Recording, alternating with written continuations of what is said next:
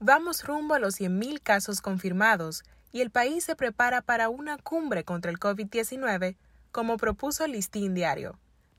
Hola oyentes, es jueves 10 de agosto y esto es Estado de Emergencia, el podcast.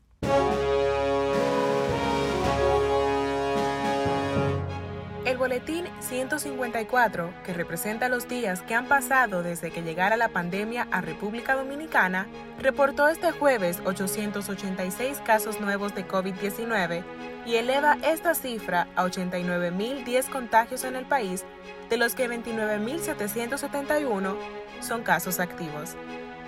En este boletín también se informó el deceso de cuatro personas más a causa de la pandemia, sumando un total de 1.505 fallecidos en el país.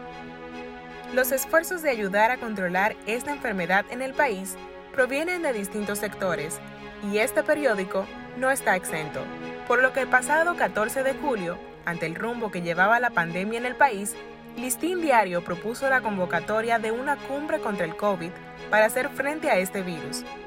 Esta propuesta ha sido acogida, apoyada y respaldada por expertos de la medicina, la comunidad de la Iglesia y la política. Además, fue considerada oportuna por la Organización Panamericana de la Salud.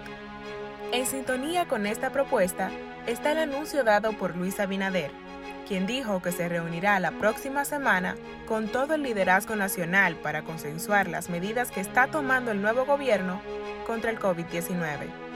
Como se ha repetido en varias ocasiones, la tarea de hacer frente a esta pandemia es una tarea de todos. Como unos ayudan, otros desayudan. La noche de ayer se hizo viral en las redes sociales un video de una fiesta donde decenas de personas estaban celebrando sin respetar las medidas de distanciamiento, ni la medida del toque de queda. Ante estas eventualidades, la plataforma de alojamiento Airbnb anunció que prohibirá la organización de fiestas o eventos en casas ofrecidas en su página y limitará la capacidad a un máximo de 16 personas.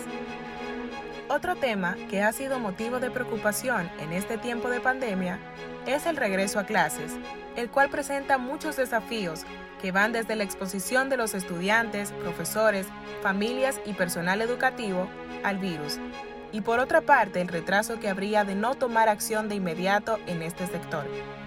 Estos desafíos fueron estudiados y corroborados por el Observatorio Político Dominicano de Funlode, que además destacó las amenazas que enfrenta la modalidad de iniciar una educación a distancia, a través de Internet, radio y televisión, que van desde la brecha digital existente en RD hasta los prolongados apagones que se registran en gran parte del territorio nacional. El director ejecutivo de Educa también emitió su opinión acerca de la importancia de continuar con la educación a pesar de la pandemia, tomando en cuenta dos objetivos fundamentales, que son preservar la salud de todos y cuidar el derecho de aprendizaje que tienen todos los estudiantes. Además, dijo que es importante atender a qué es lo que quieren los padres y qué es lo más conveniente ahora para ellos, para los educadores y para los estudiantes. Se recuerda que el presidente Abinader, en su discurso de toma de posesión, dijo que el próximo año escolar será a distancia para evitar la propagación del virus y que todos los niños y jóvenes de las escuelas y liceos dispondrán de una tablet o laptop para que puedan seguir su formación educativa. Hasta aquí este capítulo de Estado de Emergencia, el podcast. Entrar a listindiario.com para seguir actualizados. Patria Orbaez estuvo con ustedes.